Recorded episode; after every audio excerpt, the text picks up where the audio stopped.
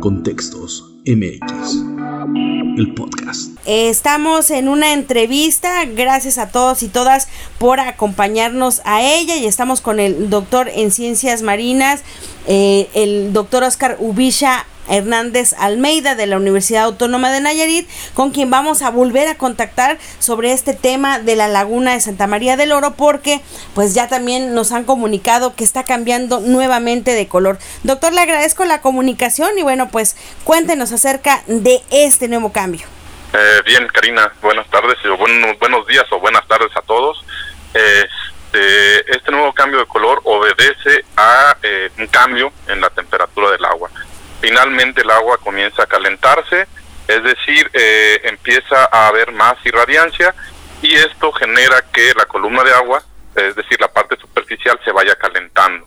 Al calentarse va generando, digámoslo así, no es tal cual, te lo digo, es un tapón, una, una capa de agua caliente que evita que eh, siga saliendo agua fría del fondo de la laguna y esto y junto con esto todos los nutrientes que trae el agua fría.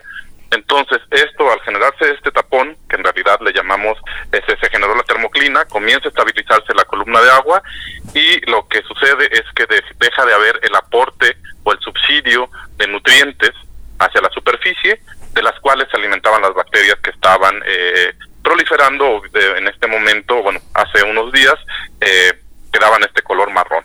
Entonces, ese es básicamente lo que sucedió.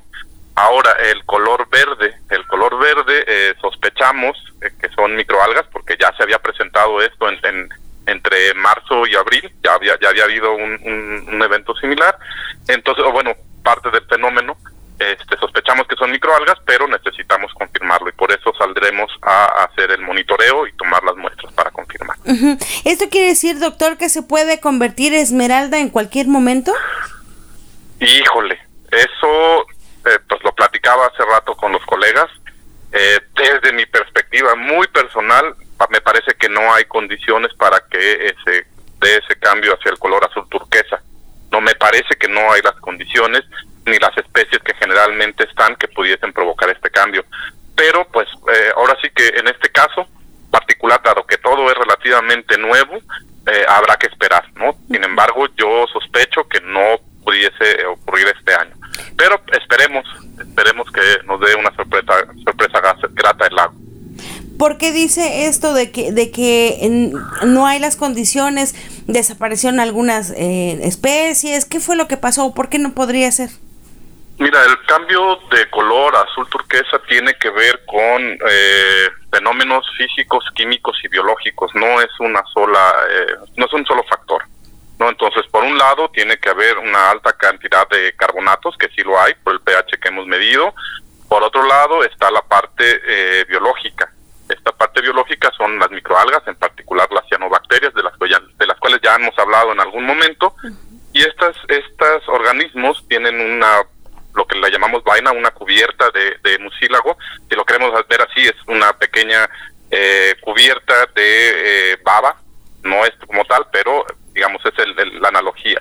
Entonces esta cubierta o esta vaina de mucílago lo que hace es generar o más bien absorber carbonato de calcio y esto empieza a eh, precipitarlo como tal que llega un momento en donde hay demasiado carbonato de calcio y se da ese viraje hacia eh, el color azul turquesa. Sin embargo, en este año pues no son las mismas especies las que están este, dominando o proliferando, es una especie creo que de alga verde, bueno, estamos por confirmarlo, mañana eh, yo creo que iremos a hacer esas, esas observaciones y de ser así, pues no hay las especies comunes que generan este cambio de color azul. ¿No hay y ya no van a ver o no hay porque es temporal, doctor? Eh, pues es una excelente pregunta. El no hay pues todavía necesitamos procesar toda la bola de datos que tenemos ahí, toda la bola de muestras, para poder explicar de manera precisa por qué estas especies no estuvieron presentes este año y por qué estuvieron en vez de ellas bacterias. ¿no? Entonces, por el momento sabemos que ahí están, pero están en muy, muy, muy, muy pequeña cantidad como para generar un cambio eh, sustancial en el color hacia, hacia el color azul turquesa. No sabemos si este, estas especies se vayan a presentar el próximo año, ¿no? Eso es algo que todavía no podemos determinar con tanto tiempo de antelación, ¿no? Generalmente por ahí de noviembre, diciembre, ya tenemos una idea de qué pudiese presentarse, pero pues eso es lo que sospechábamos para este año y sencillamente eh, cambió. ¿Tiene alguna especie de estrés este lago, este lago cráter?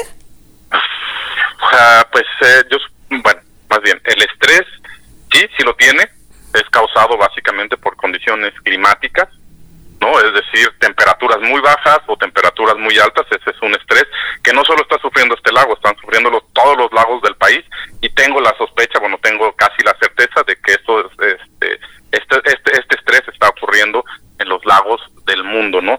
Los lagos son generalmente conocidos como centinelas del cambio climático porque responden relativamente rápido a estos cambios en el clima o en los patrones de clima.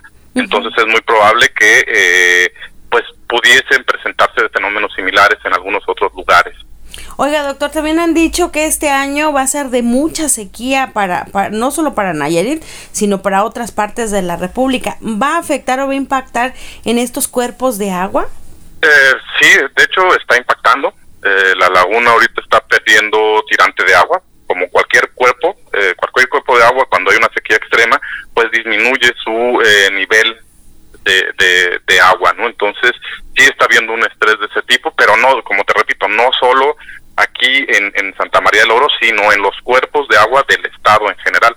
No habría que ir a darse una vuelta en San Pedro Lagunillas, ver cómo está eh, en la misma presa, a pesar de que tiene el afluente del río Santiago, puede estar sufriendo este tipo de estrés eh, hídrico, ¿no? Es decir, una disminución en eh, la cantidad de agua que tiene.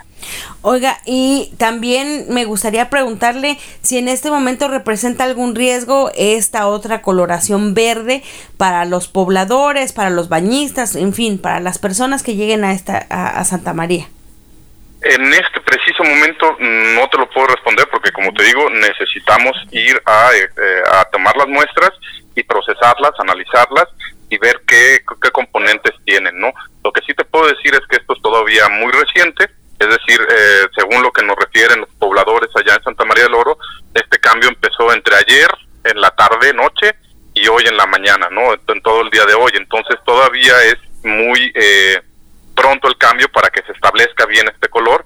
Este, sí disminuyeron, al menos visiblemente, las bacterias, pero seguramente todavía están por allí, ¿no? Entonces todavía no te puedo responder si hay algún riesgo o no. ¿no? Lo que sospechamos tipo de organismos que pudiese haber, nada más por el color, es que es, ese riesgo está disminuyendo, pero solo lo podemos dejar hasta ahí. No, no te puedo asegurar, no, ya no hay ningún, riesgo porque necesitamos ir a corroborar. Ok, y entonces hay recomendaciones como siempre para la población, doctor. Sí, la recomendación es nuevamente vayan a verlo, a verlo y evitar meterse, ¿no? Otra vez, este, estos cambios, pues eh, si bien eran comunes, en este año son completamente diferentes y siguen siendo un espectáculo. Y con respecto a ingresar al agua, pues sigue siendo la misma recomendación. Esperar un poquito a que eh, cambien completamente las condiciones, es decir, las bacterias no desaparecieron completamente, seguramente allí siguen, pero ya no están dominando tanto, es decir, ya no se están sobreexpresando. Entonces, eso de, de todas maneras siguen estando allí. Por lo tanto, la recomendación de evitar, en la medida de lo posible, meterse al agua sigue vigente. Muy bien. ¿Algo que desea agregar, doctor?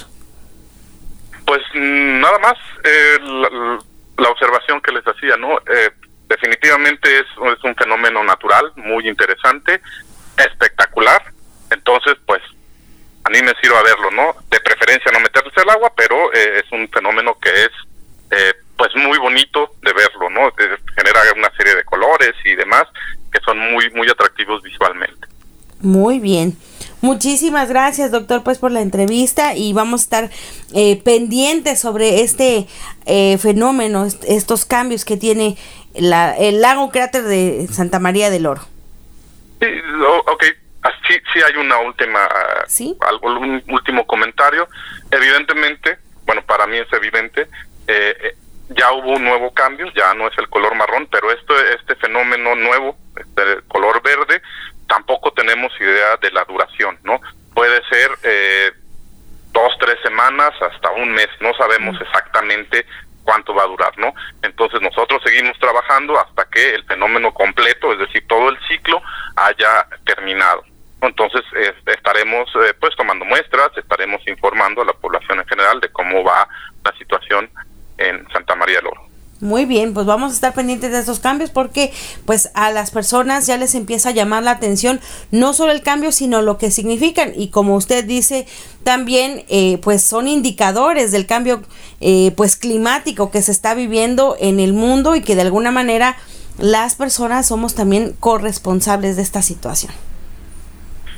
Sí, eh, y otra vez decirte y otra vez digamos intentar que la población tenga la mejor información no sucedió por descargas de agua negra.